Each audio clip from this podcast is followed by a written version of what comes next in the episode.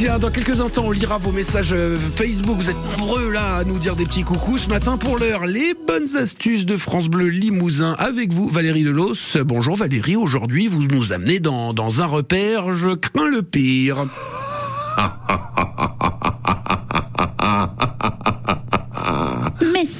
si, mais si, venez, venez dans mon repère, petit.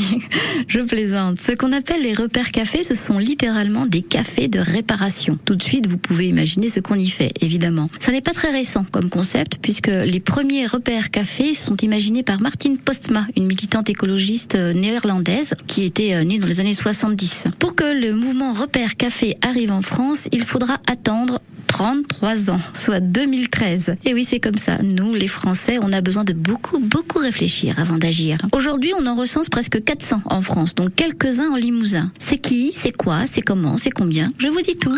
L'idée est simple, ce sont des ateliers de réparation collaboratifs où des bénévoles partagent leurs connaissances. Les participants apportent leurs objets en panne, petits électroménagers, ordinateurs, objets électroniques, vêtements, etc., etc., afin de les réparer. L'objectif des repères café est double. Faire évoluer les comportements en mettant en avant le réflexe de réparer plutôt que de jeter, mais aussi créer du lien social intergénérationnel localement. Et ça marche comme nous le confirme Aurélie du repère café Ça Circule à Oradour-sur-Vert.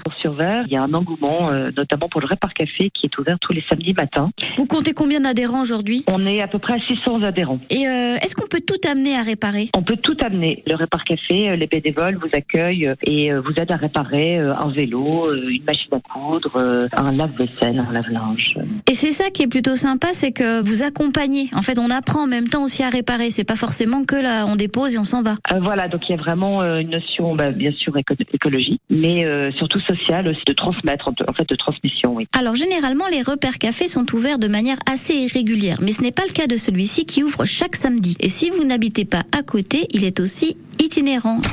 Le coût est celui d'une adhésion annuelle qui varie selon les lieux, mais elle est toujours très abordable. Pour le Circule Café, dont nous venons de parler, l'adhésion est un prix libre. Maintenant, vous le savez, si vous êtes le manchot du marteau, si l'usage de la perceuse vous rend haineuse ou que vous confondez tournevis et clé de 10, une seule direction, les repères café qui seront vous épauler. Merci beaucoup Valérie pour cette bonne astuce qui va être utile à un bon nombre d'entre nous hein, si vous cherchez plus d'informations sur les repères café. Direction internet sur le site repèrecafé.org.